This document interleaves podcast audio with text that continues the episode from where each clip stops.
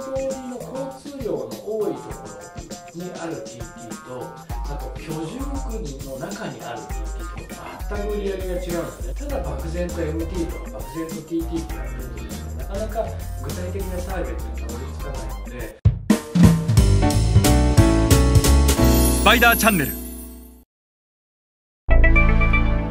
えー皆さんこんにちは。スパイダーの森部です、えー、といつも当番組スパイダーチャンネルをご覧いただきまして誠にありがとうございます。えっと、まだチャンネル登録がお済みでない方はぜひチャンネル登録をお願いします。また、えー本番組が皆さんのお役に立っているようであればぜひいいねボタンも合わせてよろしくお願いいたします。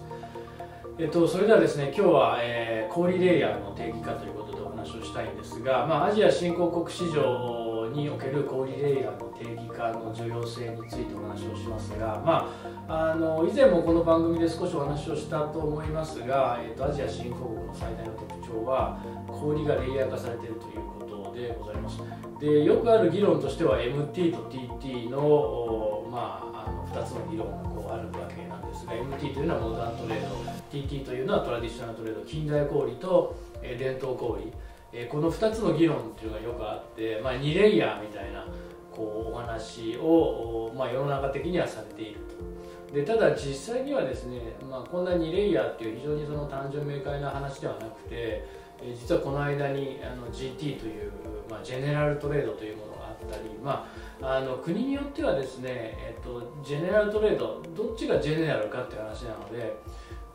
モダントレードの方が自分たちにとってジェネラルだったら MT を GT って呼んだりとかですね、えー、と TT の方が自分たちにとってジェネラルな国だと TT を GT というふうに解釈したりするあの国もあるんですが、まあ、あの逆に間にね入れる。MT じゃないんだけど TT でもないみたいなものを GT というふうにえー言ったりするケースもあるので、まあ、こういったものがあったり。あと MT もですね単に MT って言っていいのかっていうとそうじゃなくてやっぱり MT にもいくつかの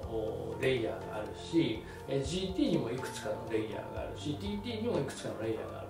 と。でこれをしっかり定義化をしないとあの同じ MT っていう議論をしてるのに全然違うこうターゲットをに対してのこう議論になってしまうのでまず会社として自分たちにとっての MT の定義ってどうなんですかってことをこうあの定義化しないといけない。であの弊社なんかの定義だと MT っていうのは、まあ、MT1 と MT2 っていうものに分けていて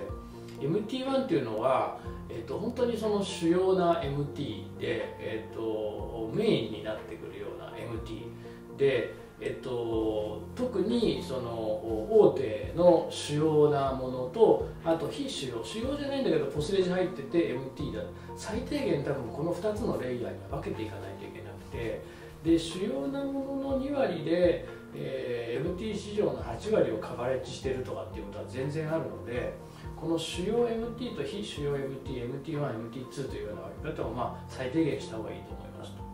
で一方で GT も GT1、GT2 というふうにえあの分けていて我々の会社は GT をねグローサリーとか MT じゃないポスレジが入ってないんで MT じゃないです。じゃあこれを TT と呼んでいいかって言ったら TT とは呼べない。まあ言ったらそうですね、えー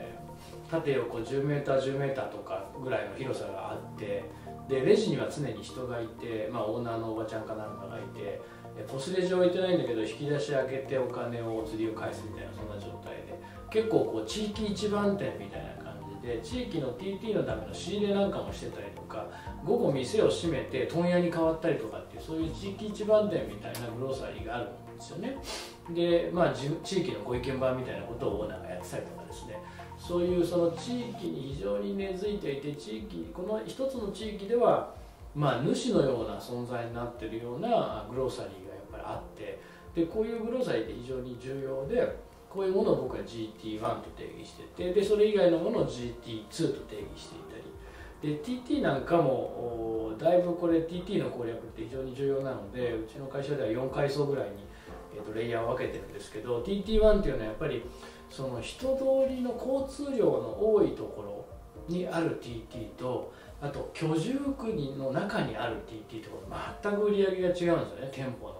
で国道沿いの人通りの多いところにある TT っていうのもひっきりなしにバイクで、えーあの消費者が来てですね何か買ってこう帰ってったりとかってまああの売り上げもびっくりするぐらいあるしで一方で居住区の中にあるような TT っていうのはまあ基本的にはその居住区の人が、えー、所有ないのをちょっと買いに来ましたとか、まあ、そういうレベルだったりするので子供がお菓子買いに来たとかですね。なので全然売り上げの規模が違ったりするのでこれをこうあのー、一括りにしてしまうとなかなか大変でやっぱり狙うべきは TT1 が最初でで TT2 っていうのは後だったり。で TT1 の中にもですねその自分たちの周辺地域の30とか、まあ、あの40の TT のオーナーさんの仕入れをこの TT1 のオーナーが担ってたりとかっていうことが結構あるので、えっと、TT1、TT2 分けたりしてます。であと TT3 は、まあ、一応店構えは構えてるんだけどドアがないとかですね。